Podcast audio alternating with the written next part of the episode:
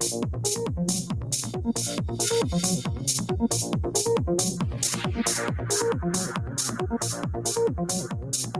you.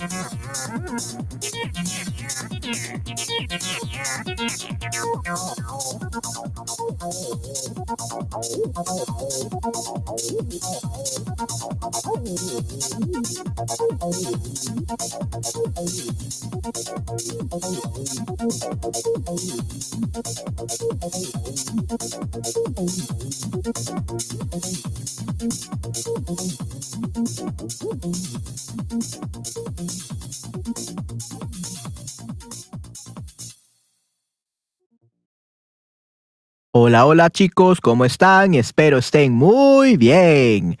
¿Cómo están chicos? Este día vamos, eh, bueno, este día en este stream vamos a seguir narrando algunas historias de Hans Christian Andersen. El, como yo le digo, el autor depresivo porque siempre las historias, a pesar de que comienzan bien, van bien, y, pero muchas las veces al final es un poco triste o muere mueren las personas Así que eh, algunas historias no son muy bonitas que digamos, pero se puede aprender mucho de esto y tienen buenas moralejas de qué es la, las cosas que no debemos hacer, definitivamente.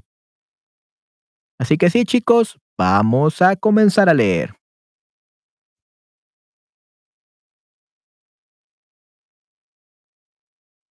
Ok.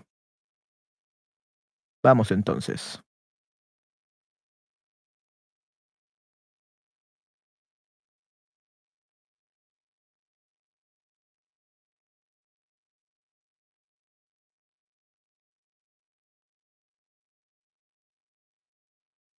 Hoy vamos a leer Los zapatos sucios.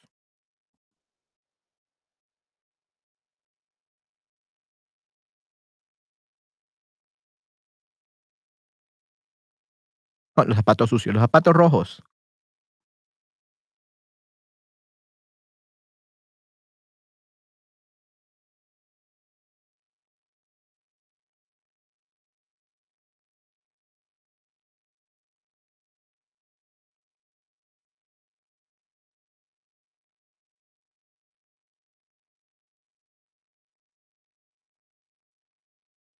Ok.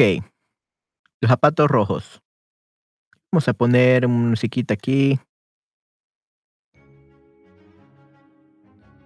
Y por qué no. Empecemos, chicos. Probando si es el micrófono correcto. Probando. Probando. Yep, this is it. Ok, empecemos. Hubo una vez una niñita que era muy pequeña y delicada, pero que a pesar de todo tenía que andar siempre descalza, al menos en verano, por su extraña pobreza. Para el invierno solo tenía un par de suecos que le dejaban los tobillos terriblemente lastimados. En el centro de la aldea vivió una anciana zapatera que hizo un par de zapatitos con unos retazos de tela roja. Los zapatos resultaron con tanto desmañados, pero hechos con la mejor intención para Karen, que así se llamaba la niña. La mujer le regaló el par de zapatos que Karen estrenó el día en que enterraron a su madre. Sí, this is what I mean by this is sad. Hola, hola Patty, ¿cómo estás? Espero estés muy bien. Aquí estoy narrando el, este cuento de los zapatos rojos. Sí, los zapatos rojos.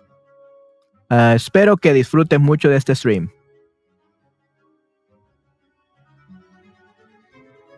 La mujer le regaló el par de zapatos, que Karen estrenó el día en que enterraron a su madre. Ciertamente los zapatos no eran de luto, pero ella no tenía otros. De modo que Karen marchó detrás del pobre ataúd de pino así, con los zapatos rojos y sin medias.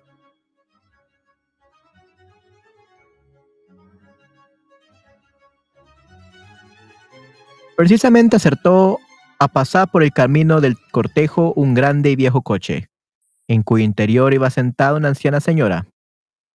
Al ver a la niñita, la señora sintió mucha pena por ella, y dijo al sacerdote, Deme usted a esa niña para que me la lleve y la cuide con todo cariño.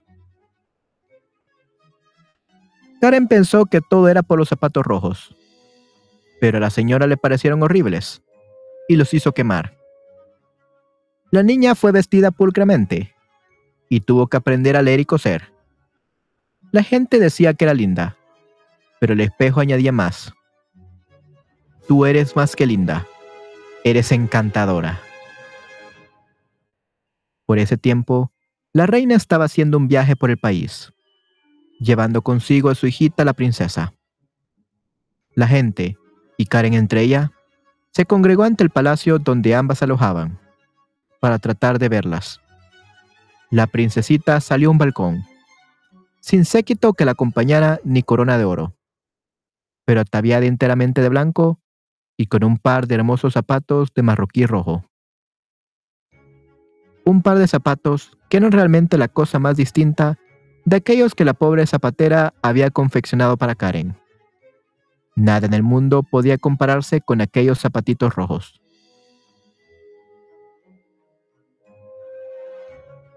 Llegó el tiempo en que Karen tuvo edad para recibir el sacramento de la confirmación. Le hicieron un vestido nuevo y necesitaba un nuevo par de zapatos. El zapatero de lujo que había en la ciudad fue encargado de tomar las medidas de sus piececitos. El establecimiento estaba lleno de cajas de vidrio que contenían los más preciosos y relucientes zapatos. Pero la anciana señora no tenía muy bien la vista de modo que no halló nada de interés en ellos. Entre las demás mercaderías, había también un par de zapatos rojos como los que usaba la princesa. Qué bonitos eran. El zapatero les dijo que habían sido hechos para la hija de un conde, pero que le resultaban ajustados. ¿Cómo brillan? comentó la señora. Supongo que serán de charol. Sí que brillan y mucho, aprobó Karen, que estaba probándoselos. Le venían a la medida y los compraron. Pero la anciana no tenía la mejor idea de que no, pero la anciana no tenía la mejor idea de que eran rojos. O de lo contrario, nunca habría permitido a Karen usarlos el día de su confirmación. Todo el mundo le miraba los pies a la niña, y en el momento de entrar en la iglesia, Aún le parecía a ella que hasta los viejos cuadros que adornaban la sacristía, retratos de los parcos muertos y desaparecidos, con largos ropajes negros, tenían los ojos fijos en los rojos zapatos de Karen. Esta no pensaba en otra cosa cuando el sacerdote extendió las manos sobre ella, ni cuando le habló del santo bautismo, la alianza con Dios, y dijo que desde ahora Karen sería ya una cristiana enteramente responsable respondieron las solemnes notas del órgano. Los niños cantaron con sus voces más dulces. Y también cantó el viejo preceptor. Pero Karen solo pensaba en sus zapatos rojos. Al llegar la tarde, la señora había oído decir en todas partes que los zapatos eran rojos. lo cual le pareció inconveniente y poco decoroso para la, y poco decoroso para la ocasión. Resolvió que en adelante, cada vez que Karen fuera a la iglesia, llevaría, llevaría zapatitos negros. La anciana señora, correcto, sí, sí, la anciana señora, the old lady. Resolvió que en adelante, cada vez que Karen fuera a la iglesia, llevaría zapatos negros, aunque fueran viejos. Pero el domingo siguiente, fecha en que debía recibir su primera comunión, la niña contempló sus zapatos rojos, y luego los negros. Miró otra vez los rojos, y por último se los puso. Era un, era un hermoso día de sol. Karen y la anciana señora tenían que pasar a través de un campo de trigo, por ser un sendero bastante polvoriento. Junto a la puerta de la iglesia había un soldado viejo con una muleta. Tenía una extraña y larga barba de singular entonación rojiza, y se inclinó hacia y se inclinó casi hasta el suelo, al preguntar a la dama si le permitía sacudir el polvo de sus zapatos. La niña, la niña extendió también su piececito. Vaya, qué hermosos zapatos de baile, exclamó el soldado. Procura que no se te suelten cuando dances. Y al decir esto, tocó las suelas de los zapatos con la mano. La anciana dio al soldado una moneda de cobre y entró en la iglesia acompañada por Karen. Toda la gente, y también las imágenes, miraban los zapatos rojos de la niña. Cuando Karen se arrodilló, cuando Karen se arrodilló ante el altar, en el momento más solemne, solo pensaba en sus zapatos rojos, que parecían estar flotando ante su vista. Olvidó unirse al himno de acción, olvidó unirse al himno de acción de gracias. Olvidó el rezo del Padre Nuestro. Finalmente, la concurrencia salió del templo y la anciana se dirigió a su coche. Karen levantó el pie para subir también al carruaje. Y en ese momento el soldado, que estaba de pie tras ella, dijo, Lindos zapatos de baile. Sin poder impedirlo, Karen dio unos saltos de danza, y una vez empezado el movimiento, siguió bailando involuntariamente, llevada por sus pies.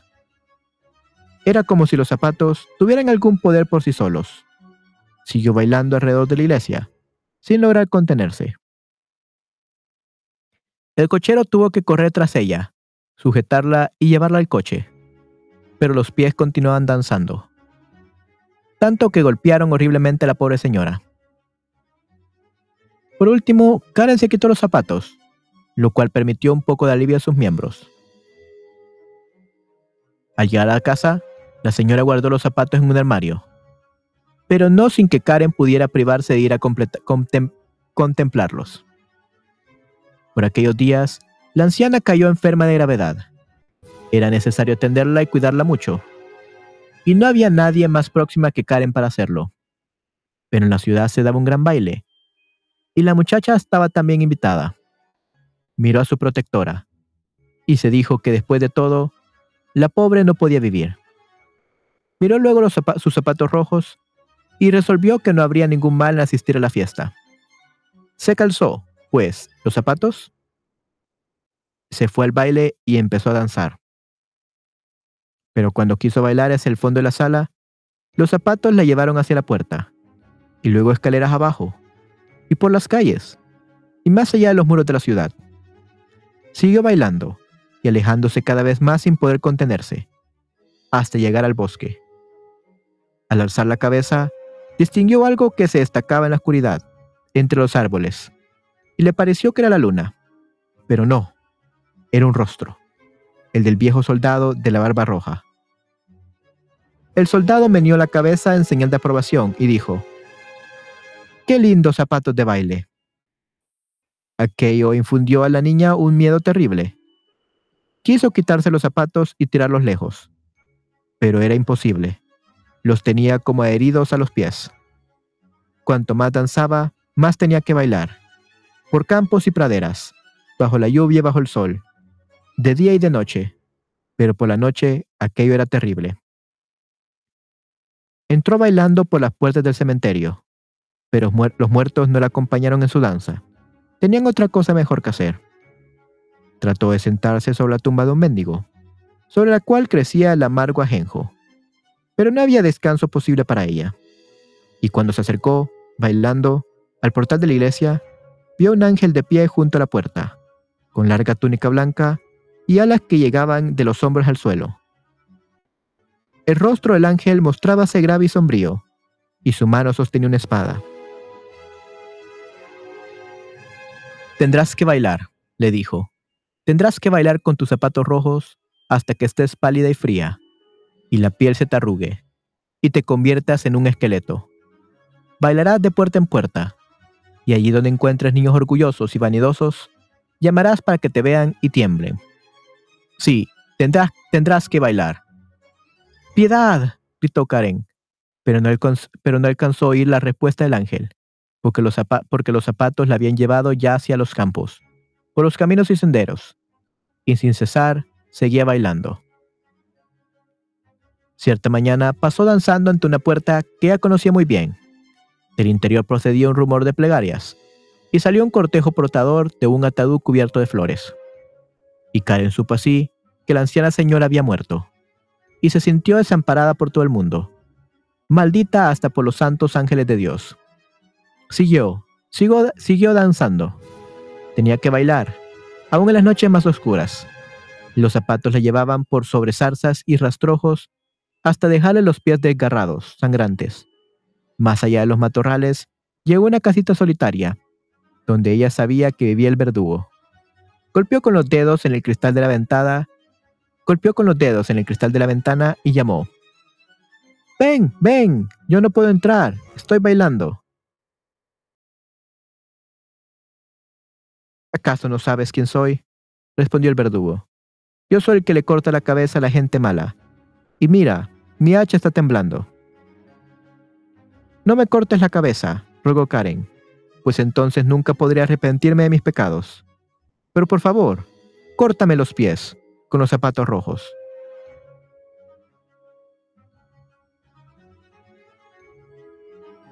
Le explicó todo lo ocurrido, y el verdugo le cortó los pies con los zapatos pero estos siguieron bailando con los piececitos dentro, y se alejaron hasta perderse en las profundidades del bosque.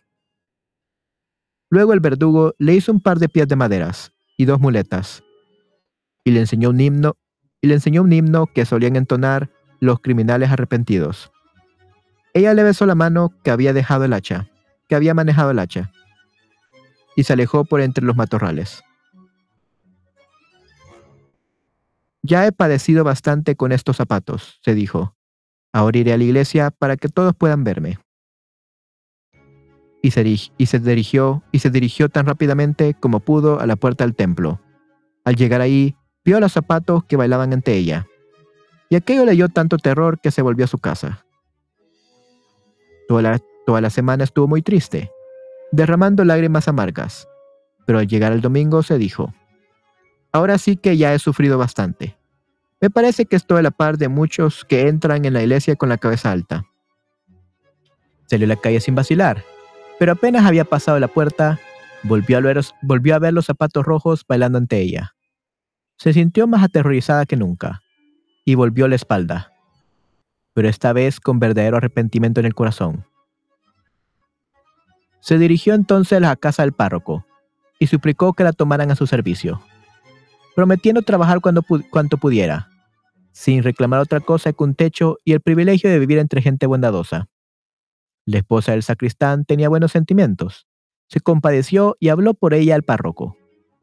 Karen demostró ser muy industriosa e inteligente, y se hizo querer por todos. Pero cuando oía, pero cuando a las niñas hablar de lujos y vestidos, y pretender ser lindas como reinas, meneaba la cabeza. El domingo siguiente fueron todos al templo y preguntaron a Karen si quería ir con ellas. Pero Karen miró sus muletas tristemente y con lágrimas en los ojos, y se fueron sin ella a la iglesia. Mientras la niña se quedó sentada sola en su pequeña habitación, donde no cabía más que una cama y una silla, estaba leyendo en su libro oraciones con humildad de corazón cuando oyó las notas del órgano que el viento traía de la iglesia. Levantó su rostro cubierto de lágrimas y dijo, Oh Dios, ayúdame. En ese momento, el sol brilló alrededor de ella, Y el ángel de, túnica blanca que ella viera, que ella viera que anoche la puerta del templo se presentó de pie ante sus ojos. Ya no tenía en la mano la espada, sino una hermosa rama verde cuajada de rosas. Con esa rama tocó el techo, y éste se levantó hasta gran altura. Y en cualquier otra parte que tocaba la rama, apareció una estrella de oro. Al tocar el ángel, al tocar el ángel las paredes, el ámbito de la habitación se ensanchó, y en su interior resonaron las notas del órgano, y Karen vio las imágenes en sus hornacinas. Toda la congregación está en sus bancos, cantando en voz alta. Y la misma Karen, la misma Karen se encontró a sí misma en uno de los asientos, al lado de otras personas de la parroquia. Cuando acabó el himno, todos volvieron la vista hacia ella y dijeron, Qué alegría verte de nuevo entre nosotros, después de tanto tiempo, pequeña Karen. Todo ha sido por la misericordia de Dios, respondió ella. El órgano resonó de nuevo, y las voces de los niños le hicieron eco dulcemente en el coro. La cálida luz, la cálida luz del sol penetró a raudales por las ventanas y fue a iluminar plenamente el sitio donde estaba sentada Karen. Y el corazón de la niña se, se colmó tanto de sol, de luz y de alegría, que acabó por romperse. Su alma voló en la luz hacia el cielo, y ninguno de los presentes hizo siquiera una pregunta acerca de los zapatos rojos. Oh no. Okay, this is very creepy. This is very creepy. I don't understand what happened.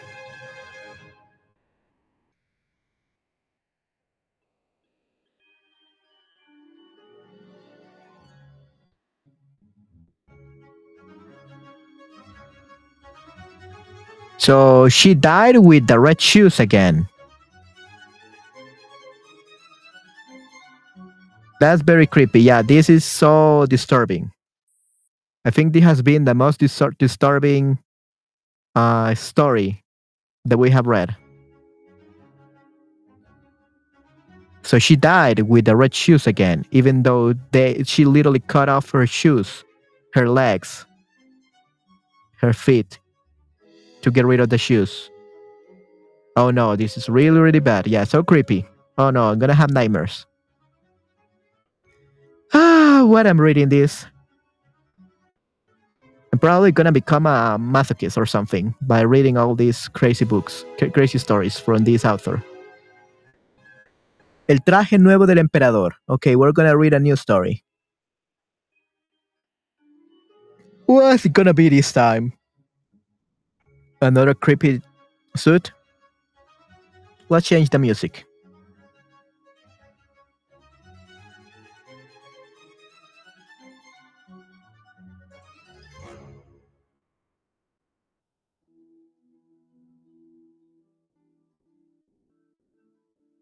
Give me a second, guys. Why it's sounding twice? There we go. Okay.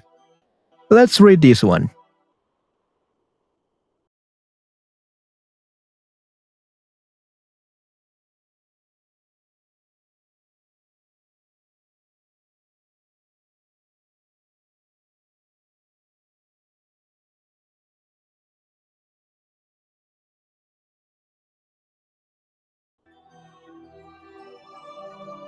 Ok.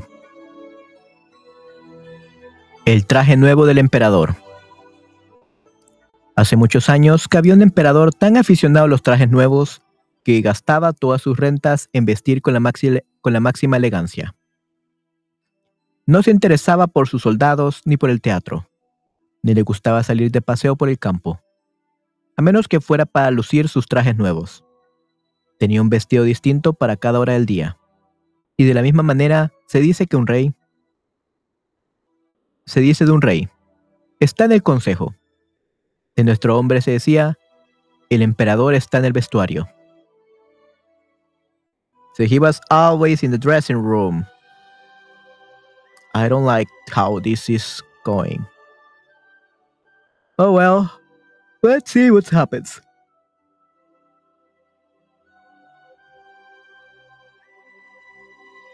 La ciudad en que vivía el emperador era muy alegre y bulliciosa. Todos los días llegaban a ella muchísimos extranjeros, y una vez se presentaron dos trujanes, truanes, dos truanes que se hacían pasar por tejedores, asegurando que sabían tejer las más maravillosas telas. No solamente los colores y los dibujos eran hermosísimos, sino que las prendas con ellas confeccionadas poseían la milagrosa virtud de ser invisibles a toda persona que no fuera apta para su cargo o que fuera irremediablemente estúpida.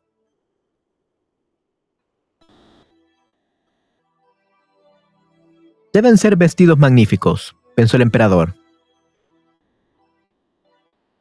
Si los tuviese, podría, podría, eh, podría averiguar qué funcionarios de reino son ineptos para el cargo que ocupan podría distinguir entre los inteligentes y los tontos. Nada, que se pongan enseguida a tejer la tela. Y mandó abonar a los dos pícaros un buen adelanto en metálico, para que pusieran manos a la obra cuanto antes. Ellos montaron un telar y simularon que trabajaban, pero no tenían nada en la máquina.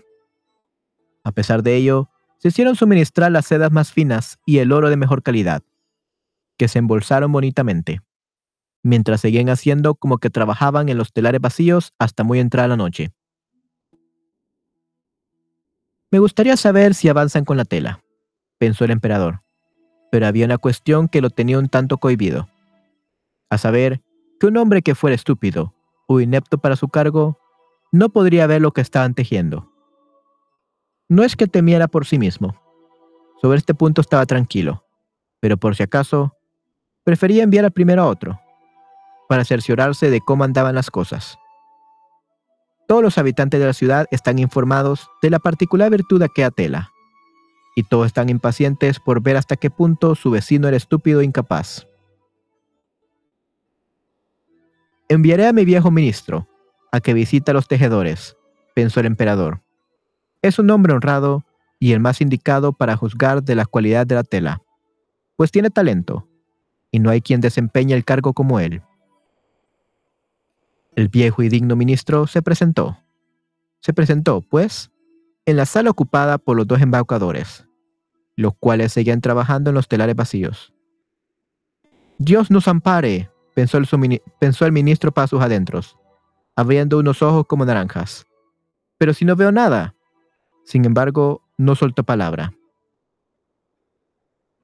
Los dos fulleros le rogaron que se acercase, y le preguntaron si no encontraban magníficos el color y el dibujo. Le señalaban el telar vacío, y el pobre hombre seguía con los ojos descantajados, desencajados, pero sin ver nada, puesto que nada había.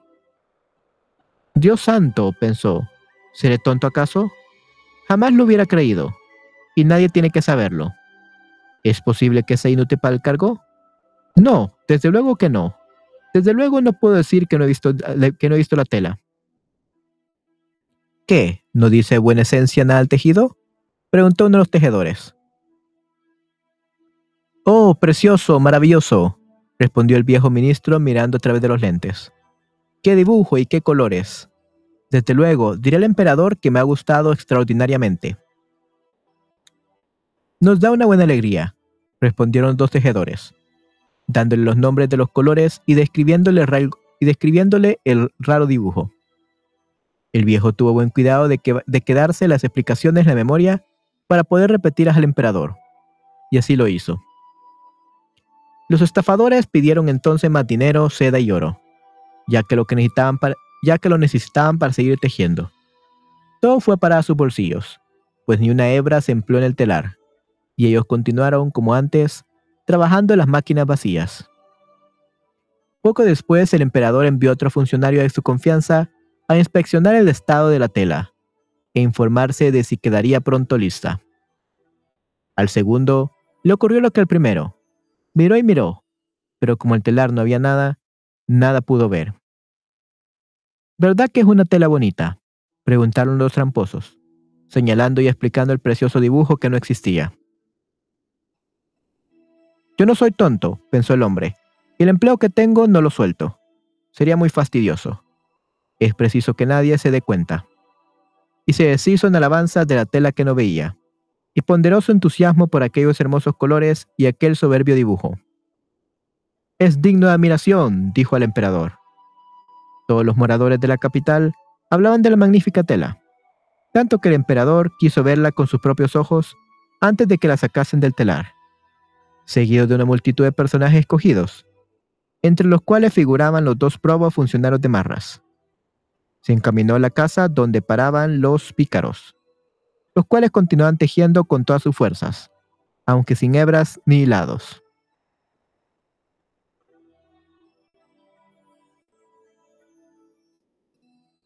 ¿Verdad que es admirable? ¿Verdad que es admirable? Preguntaron los dos honrados dignatarios. Fíjese vuestra majestad en estos colores y estos dibujos. Y señalaba en el telar vacío, creyendo que los demás veían la tela. ¿Cómo?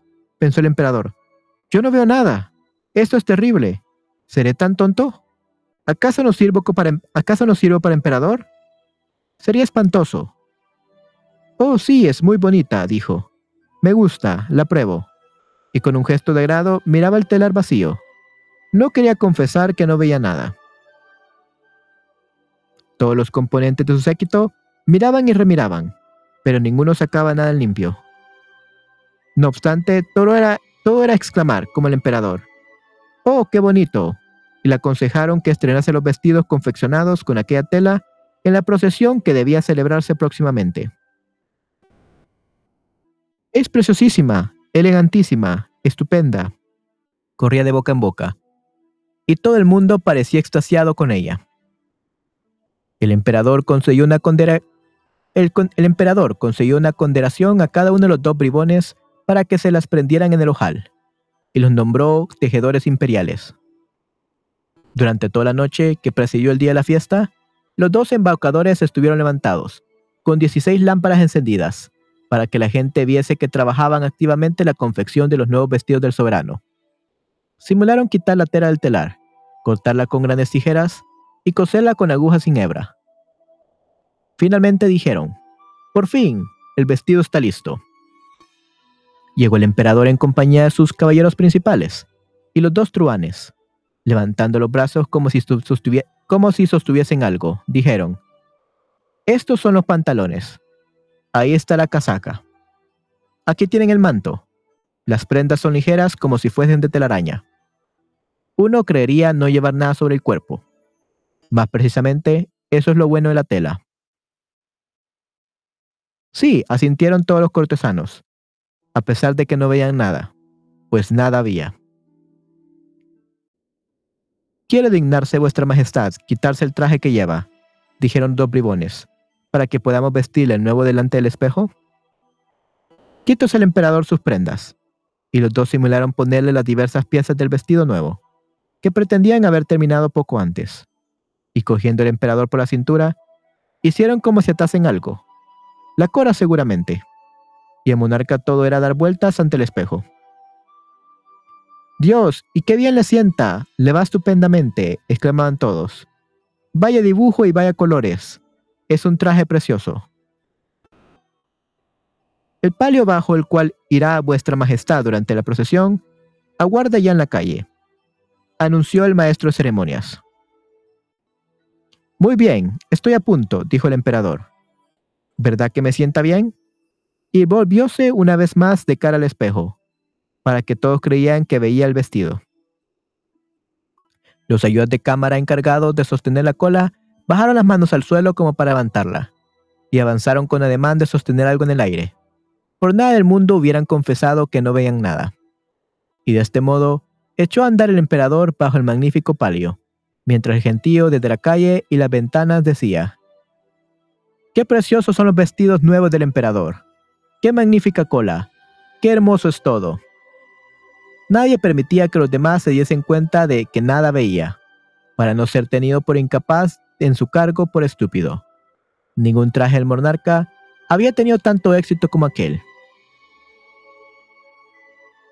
Pero si no lleva nada, exclamó de, pronto un niño. Exclamó de, de pronto un niño. Dios bendito, escuchen la voz de la inocencia, dijo su padre y todo el mundo se fue repitiendo al oído lo que acaba de decir el niño pequeño, el pequeño. No lleva nada. Es un chiquillo el que dice que no lleva nada. Pero si no lleva nada, gritó, al fin, el pueblo entero. Aquello inquietó al emperador, pues barruntaba que el pueblo tenía razón. Más pensó, hay que aguantar hasta el fin. Y siguió más altivo que antes. Y los ayudas de cámara continuaron sosteniendo la inexistente cola. I mean, it didn't really have a bad ending, but that was just craziness. That was just craziness. What did I even read? Oh, come on. Oh, this is crazy. This the preview was was bizarre, very disturbing. This was like, come on, seriously. Everyone knew they couldn't see anything, but they didn't want to be known as stupid or people that were not worth of their job or their trade. So they said that it was the most beautiful thing ever. Ah, come on, these people. All right, let's read one more. Pulgarcita. Okay, Pulgarcita. We I definitely know this one, this story. I have never read this version, but I do remember that Pulgarcita is a very famous story. So hopefully, I don't really think it's gonna be good. But since this is this author Anderson, so probably it's gonna be very disturbing as well. But we will see. Maybe it will not be as bad. Okay, Pulgarcita. Eras una mujer. I couldn't understand most of it, but I'm so cansada. oh no, Patty. Basically, uh, two scammers got to a kingdom where the king wanted to have the best clothes in the world. But they were scammers, so they ordered the most expensive uh, materials and they said to everyone that the clothes that they made like they could not be seen by stupid people or by people that um, were not worth or their trade or the job. So if the king said he didn't see it it means that he was stupid and he didn't deserve to be the emperor. And since nobody wanted to wanted to lose their job everyone kept saying that they were the most beautiful clothes ever even though there was nothing there. They were just scammers. But it was not until a kid said that there was nothing that people started saying that they couldn't see anything. The Emperor Clothes, sí, sí, la ropa del emperador, correcto. La ropa del emperador. Right. So is that a story you know? That's a famous story. Oh, really? That's a famous story? Never heard about it. Nunca la había escuchado. That's the first time I heard about it, to be honest. So yeah, that's the emperor clothes. You see, la, la ropa del emperador. Literally, it's um el traje del emperador. This is called el, el traje nuevo del emperador. So the new suit of the emperor. That's the Spanish version. But yeah, the emperor's clothes. Yeah. Now you know what I was talking about. Okay, now we're gonna learn about pulgarcita. What is this in English? So you don't understand what I'm gonna read it. Pulgarcita. Little Dumb, Pulgarcita.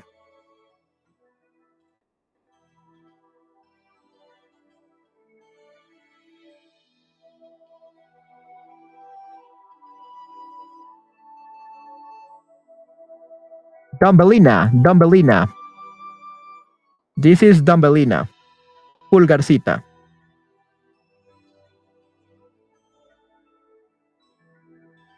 Dumbelina, that will be Pulgarcita. This is the story that we're gonna read.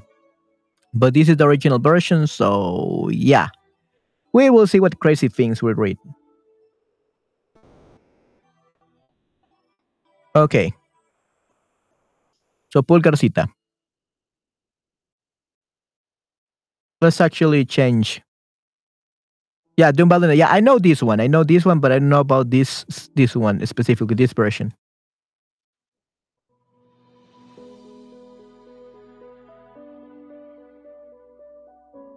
Ok, Pulgarcita. Érase una mujer que anhelaba tener un niño, pero no sabía dónde irlo a buscar. Al fin se decidió a acudir a una vieja bruja y le dijo, Me gustaría mucho tener un niño. Dime cómo le he de hacer. Sí, será muy fácil, respondió la bruja. Ahí tienes un, grano de cebada. No es como la que crece en el campo del labriego, ni la que comen los pollos. Plántalo en una maceta y verás maravillas. Muchas gracias, dijo la mujer. Dio, de su sueldo, dio 12 sueldos a la vieja y se volvió a casa. Sembró el grano de cebada y brotó enseguida una flor grande y espléndida, parecida a un tulipán, solo que tenía los pétalos apretadamente cerrados, cual si fuera todavía un capullo. ¡Qué flor tan bonita! exclamó la mujer, y besó aquellos pétalos rojos y amarillos. Y en el mismo momento en que tocaron sus labios, se abrió, la flor con un, chasquido. Era en efecto un tulipán, a, juzgar por su, por su aspecto. Pero en el centro del cáliz, sentada sobre los verdes estambres, se veía una niña pequeñísima, linda y gentil, no más larga que de un dedo pulgar. Por eso le llamaron Pulgarcita. Yeah, but a teeny lady. Yeah, exactly. The size of uh, the thumb. Le dio por cuna una preciosa cáscara de nuez, una preciosa cáscara de nuez, muy bien barnizada. Azules hojuelas de violeta fueron, su colchón, y un pétalo de rosa el cubrecama. Allí dormía de noche, y de día jugaba sobre la mesa, en la cual la mujer había puesto un plato ceñido con una gran corona de flores, cuyos peciolos estaban sumergidos en agua. Una hoja de tulipán flotaba a modo de barquilla, en la que Pulgarcita podía navegar de un borde al otro del plato, usando como remos dos blancas crines de caballo. Era una maravilla, y sabía cantar, además, con voz tan dulce y delicada como jamás se había oído, como jamás se haya oído. Una noche, mientras la pequeñuela dormía en su camita, se presentó un sapo, que saltó por un cristal roto de la ventana. Era feo, gordote, viscoso. Y vino a saltar sobre la mesa donde Pulgarcita dormía bajo su, roto, bajo su rojo pétalo de rosa. Sería una bonita mujer para mi hijo, se dijo el sapo, y cargando con la cáscara de nuez en que dormía la niña, saltó al jardín por el mismo cristal roto. Por el mismo cristal roto. Cruzaba el jardín un arroyo, un ancho y dorías pantanosas, un verdadero, un verdadero cenagal. Y allí bebía el sapo con su hijo. Uf, y qué feo y asqueroso era el bicho. Igual que su padre. Crack, crack, crack, crack, crack, crack. Fue todo lo que supo decir cuando vio a la niñeta en la cáscara de nuez. Habla más quedo, no vayas a despertarla, le advirtió el viejo sapo aún se, nos podría escapar, pues es ligera como un plumón de cisne. La pondremos sobre un pétalo de, de nenufar en medio del arroyo. Ahí estará como en una isla, ligera y menuita como es, y no podrá huir mientras nosotros arreglamos la sala que ha de ser su habitación debajo del cenagal. Crecían en medio del río muchos nenufares, de anchas hojas verdes, que parecían nadar en la superficie del agua. El más grande de todos era también el más alejado, y este eligió el viejo sapo para depositar encima la cáscara, la cáscara de nuez con pulgarcita. Cuando se hizo de día, despertó la pequeña, y al ver dónde se encontraba, prorrumpió a llorar amargamente, pues por todas partes del agua rodeaban la gran hoja verde, y no había modo de ganar, y no había modo de ganar tierra firme. Mientras tanto, el viejo sapo, allá en el fondo del pantano, arreglaba su habitación con juncos y flores amarillas. Había que adornarla muy bien para que la nuera, para la nuera. Cuando hubo terminado, nadó con su feo, nadó con su feo hijo hacia la hoja en que se hallaba Pulgarcita. Querían trasladar su lindo lecho a la cámara nupcial, antes de que la novia entrara en ella. El viejo, el viejo sapo, inclinándose profundamente en el agua, dijo, Aquí te presento a mi hijo. Será tu marido y, vivirá, y vivirá muy felices en el Senegal. Crack, crack, Fue todo lo que supo añadir el hijo. Cogieron la graciosa camita y echaron a nadar con ella. Pulgarcita se quedó sola en la hoja, llorando, pues no podía venirse a vivir con aquel repugnante sapo ni aceptar por marido a su hijo, tan feo.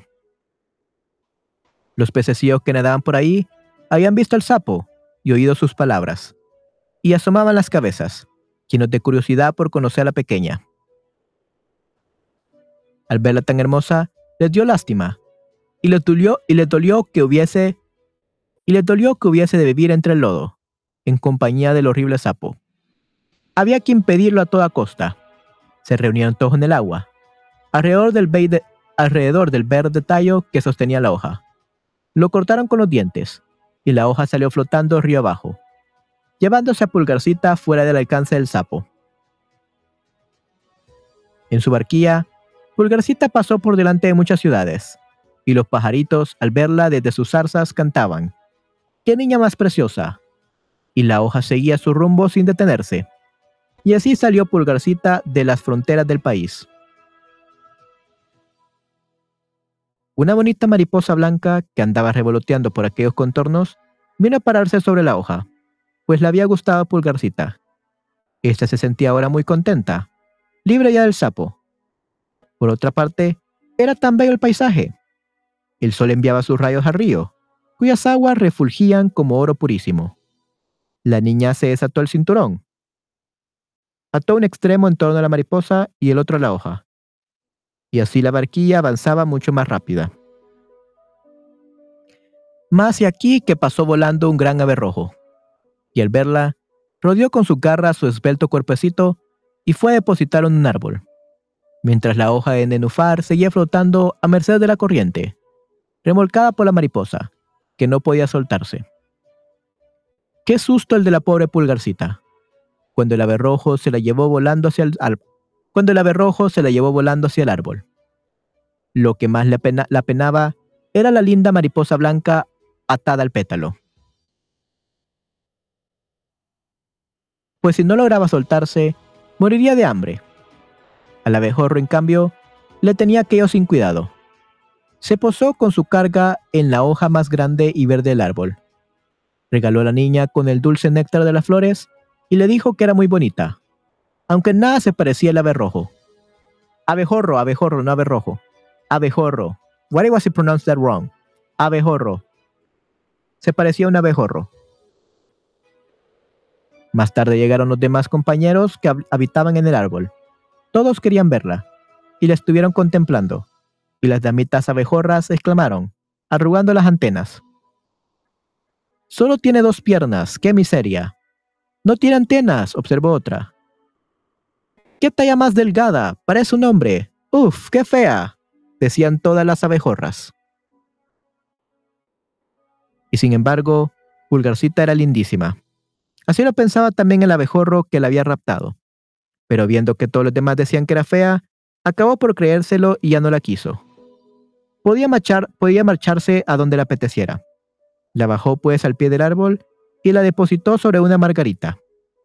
La pobre se quedó llorando, pues era tan fea que ni los abejorros querían saber nada de ella. Y la verdad es que no se ha visto cosa más bonita, exquisita y límpida, tanto como el más bello pétalo de rosa. Todo el verano se pasó la pobre pulgarcita completamente sola en el inmenso bosque. Se trenzó una cama con tallos de hierbas, que suspendió de una hoja de acedera para resguardarse la lluvia. Para comer recogía néctar de las flores y bebía de rocío que todas las mañanas se depositaba en las hojas. Así transcurrieron el verano y el otoño, pero luego vino el invierno, el frío y largo invierno. Los pájaros que tan armoniosamente habían cantado se marcharon. Los árboles y las hojas se secaron. La hoja de acedera de que le había servido cobijo se arrugó y contrajo, y solo quedó un tallo amarillo marchito. Pulgarcita pasaba un frío horrible, pues tenía todos los vestidos rotos. Estaba condenada a helarse, frágil y pequeña como era. Comenzó a nevar, y cada cupo de nieve que le caía encima era como si a nosotros nos echaran toda una palada, pues nosotros somos grandes, y ella apenas medía una pulgada. Se envolvió en una hoja seca, pero no conseguía entrar en calor. Tiritaba de frío. Junto al, bosque, se extendía un gran campo de trigo. Lo habían cegado hacía tiempo, y, solo asomaban de la tierra helada los rastrojos desnudos y secos. Para la pequeña, era como un nuevo bosque, por lo que se adentró, y cómo tiritaba. Llegó frente a la puerta del ratón de campo, que tenía un agujerito debajo de los rastrojos. Allí vivía el ratón, bien calentito y confortable, con una, con una habitación llena de grano, una magnífica cocina y un comedor. La pobre pulgarcita llamó a la puerta como una pordiosera y pidió un trocito de grano de cebada, pues, pues llevaba dos días sin probar bocado. Sin probar bocado means sin probar comida, pero tasting food. Pobre pequeña, exclamó el ratón, queda ya viejo y bueno en el fondo. Entra a mi casa, que está bien caldeada y comerás conmigo. Y como le fuese simpática a Pulgarcita, le dijo, puedes pasar el invierno aquí, si quieres cuidar de la limpieza de mi casa y me explicas cuentos, que me gustan mucho. Pulgarcita hizo lo que el viejo ratón le pedía, y lo pasó la mar de bien. Hoy tendremos visita, dijo un día el ratón. Mi vecino suele venir todas las semanas a verme. Es aún más rico que yo. Tiene grandes salones y lleva una hermosa casaca de terciopelo negro. Si lo quisieras por marido, nada te faltaría. Solo que es ciego. Habrás de explicar las historias más bonitas que sepas. Pero a Pulgacita le interesaba muy poco el vecino, pues era un topo. Este vino en efecto de visita, con su negra casaca terciopelo. Era rico e instruido. Instruido, dijo el ratón de campo. Tenía una casa veinte veces mayor que la suya. Ciencia poseía mucha, mas no podía sufrir el sol ni las bellas flores, de las que hablaba con desprecio, pues no las había visto nunca. Pulgarcita hubo de cantar y entonó. El abejorro echó a volar, y el fraile descalzo va campo a través. El topo se enamoró de, la niñita, de la niña por su hermosa voz, pero nada dijo, pues era circunspecto. Poco antes había excavado una larga galería subterránea desde su casa a la del vecino, e invitó al ratón y a, Pulgarcita a pasear por ella siempre que les viniese en gana. Les advirtió que no debían asustarse del pájaro muerto que yacía en el corredor. Era un pájaro entero, con plumas y pico, y pico, que seguramente había fallecido poco antes, y estaba enterrado justamente en el lugar donde había abierto su galería. El topo cogió con la boca un pedazo de madera, de madera podrida, podrida, pues en la oscuridad reluce como fuego, y tomando la, de la, y tomando la delantera, les alumbró por el largo y oscuro pasillo. Al llegar al sitio donde yacía el pájaro muerto, el topo apretó el ancho hocico contra el techo, y empujando la tierra, abrió un orificio para que entrara luz. En el suelo había una golondrina muerta, las hermosas alas comprimidas contra el cuerpo, las patas y, la cabezas, y la cabeza encogida bajo el ala. La infeliz avecilla había muerto de frío. A Pulgarcita se le encogió el corazón, pues quería mucho los pajarillos, que durante todo el verano habían estado cantando y gorjeando a su alrededor. Pero el topo, con su corta pata, dio un empujón a la golondrina y dijo, esta ya no, esta ya no volverá a chillar. Qué pena nacer pájaro. A Dios gracias ninguno de mis hijos lo será. ¿Qué tienen estos desgraciados fuera de su kibit, kibit? Vaya hambre la que pasan en invierno. Habla como un hombre sensato, asintió el ratón. ¿De qué le sirve el pájaro su canto cuando llega el invierno? Para morir de hambre y de frío. Esta es la verdad. Pero hay quien lo considera una gran cosa. Pulgarcita no dijo esta boca es mía, pero cuando los otros dos hubieron vuelto la espalda, se inclinó sobre la golondrina y apartando las plumas que le cubrían la cabeza, besó sus ojos cerrados. ¿Quién sabe si es aquella que tan alegremente cantaba en verano? pensó. ¿Cuántos buenos ratos te debo, mi pobre pajarillo? El topo volvió, a tapar el agujero por el que entraba la luz del día, y acompañó a casa a sus vecinos. Aquella noche, Pulgarcita no pudo pegar un ojo, Saltó pues de la cama y trenzó con heno una grande y bonita manta, que fue extendida sobre la avecilla muerta. Luego la arropó bien con blanco algodón que encontró en el cuarto de la rata, para que no tuviera frío en la dura tierra. Adiós, mi pajarito, dijo.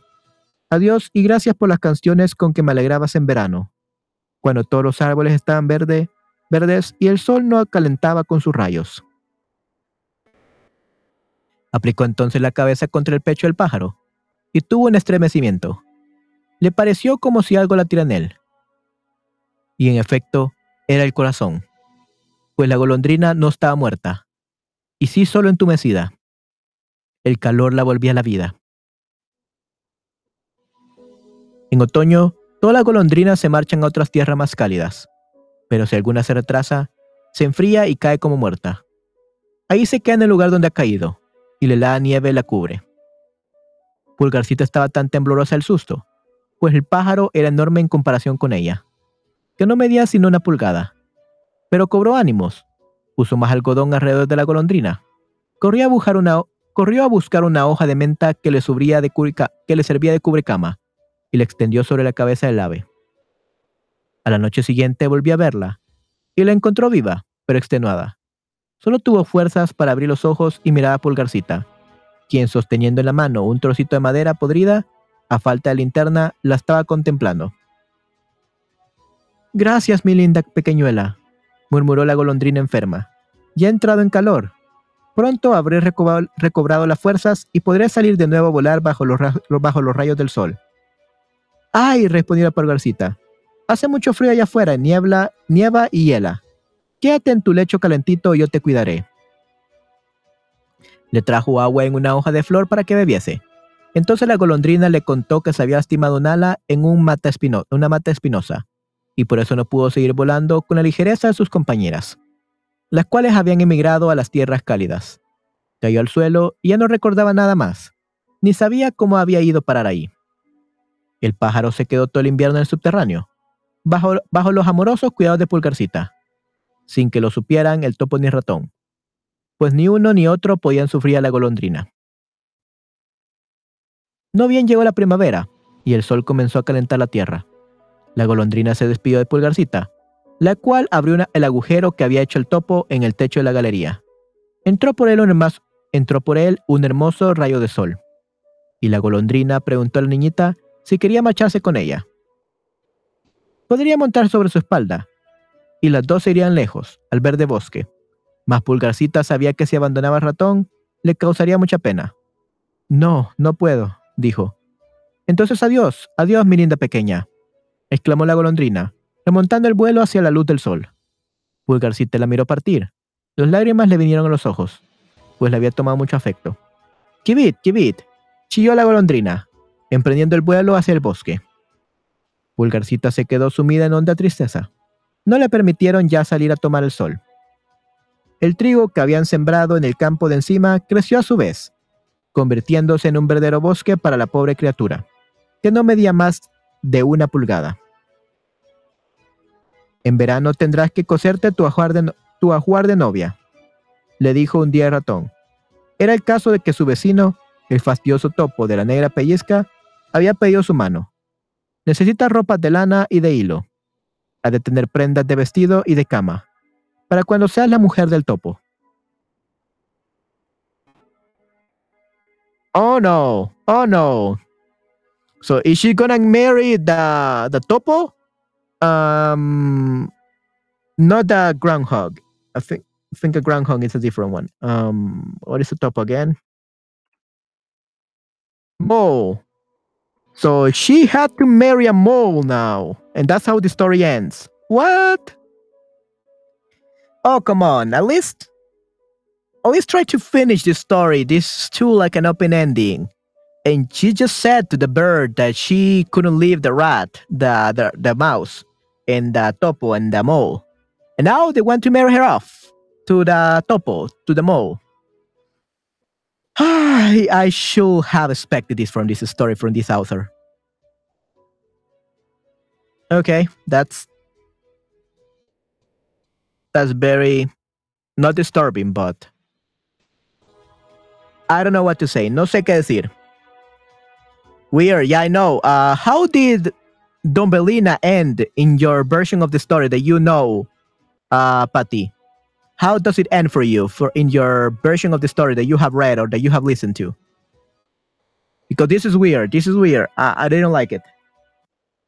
What about your version? How what happened in the end? What happened to Don Belina in the version that you know? ¿Qué pasa con Pulgarcita en la versión que conoces? I think it will be like anything better except for this crazy stuff. Oh wow. So Patty, what do you what do you know about this uh, story? How does it end? According to what you can remember. This is the original story, but what about the version of the story you heard? Do you remember it? Because this is just a mess. I remember that she lived in a thimble. That's a little finger, silver finger cup. Yeah. Yeah, uh, probably it's the same fear in um, the story. Solo recuerdo que vivía en un dedal, en un dedalito de plata. Yeah, probably that's the same thing as the story. Pursuing. Yeah, the same thing here. Uh, but the ending, how, like, what happened with Dumbelina? Did she die? Did she marry like another Dumbelino? Like a male Dumbelina? What happened with the end? Because here in this end, she had to marry a mole. And she rejected the only way to escape. Because they saw that the mole and the mouse were good people, but they were just trying to marry them off. Marry her off. So, yeah, para uh, pursuing.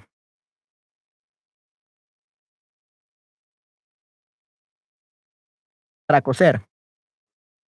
For sewing. Mm-hmm. Pursuing will be para coser. I remember. Okay. You remember? That's perfectly fine. Uh, we will probably ask Esther because Esther probably knows many of these stories. Definitely. Okay. So I believe that for now, this will be it. I still have to take care of my throat um, because tomorrow I want to read more. Probably one hour, one hour and a half more, two hours. We will see. Uh, so yeah, I think I will better take care of my boys and I will go to bed now. Well, not go to bed now, but I will eat my dinner because I haven't eaten my dinner. It's late already. Uh, I'm gonna eat my dinner and gonna go to bed. I'm gonna rest my boys. And tomorrow we're gonna have one stream, uh, party. And then I'm gonna take my day off because uh, I will uh, celebrate my brother- brother's birthday. And hopefully by Monday my throat will be recovered. Gracias, mano. Yeah, thank you very much for being here, Patty. As always, thank you very much for supporting me, for coming here and be an audience for me for my narration streams. Uh, yeah, usually most of the people um, are not available this around this time because most of the students from Shutterbug are from Europe, so most of them are asleep. But sometimes they, I, I see some people coming here. But thank you very much for going to bed late just for me and listening to my story. Hope you enjoyed it, even though you didn't understand much. But basically, was Dumbelina and the Emperor's Clothes. Emperor Clothes. That's two stories that I read. Okay? See, you have fun. Yeah, you're the best. Thank you very much, Patty. Yeah, thank you very much. I really appreciate that. All right. So, guys, that will be everything for today. I hope you had a great time, and I'm going to see you tomorrow. Lo vamos, Nos vemos el día de mañana, chicos. Cuídense mucho. Chao, chao. Bye, bye.